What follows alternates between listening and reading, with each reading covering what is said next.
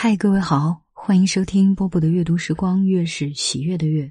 今天要为大家带来的这一篇，我觉得有一点心酸的故事，叫《记忆留痕》，作者罗杰·迪恩。你真是个卑鄙的老家伙！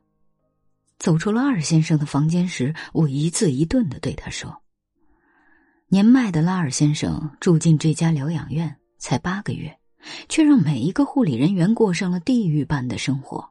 无论谁靠近他，他都是非打即骂，又掐又踹。他还故意尿湿床铺，以给我们增添麻烦为乐事。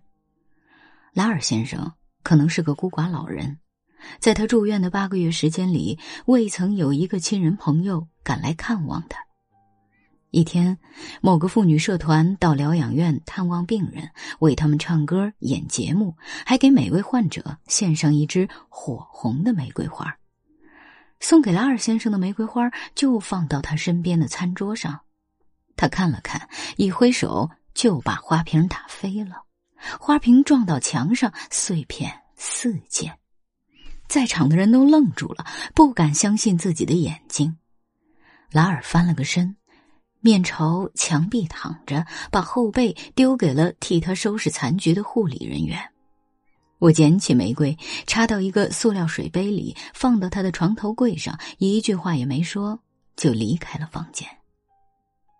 这天的剩余时间，每当轮到我去照顾拉尔先生，我都会从他的玫瑰花上扯下一片花瓣，扔到他床边的垃圾桶里。他双唇紧闭，一声不吭。只是。我每次扯下花瓣时，他都死死的直视着我的眼睛。下班回家之前，我来到他的房间，扯下花枝上的最后一片花瓣，扔进垃圾桶。此刻，水杯里只剩下一段光秃秃的枝条，没有一丝生气。就在我转身离开之际，拉尔先生咕哝了一句：“你为什么要这样做？”“我就是要让你看看你是怎么折磨我们的。”扯下一片花瓣，就如同你折磨我们一次。我回答。第二天再来上班，同事叫我去清理拉尔先生的房间。原来他在前一天夜里与世长辞了。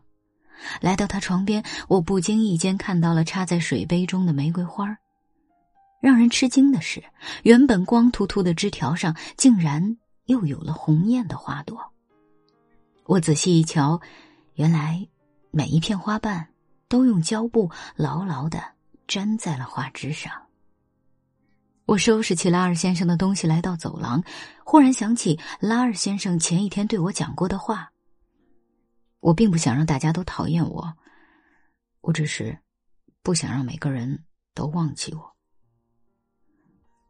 我是在孤儿院里长大的，他的话让我心潮起伏。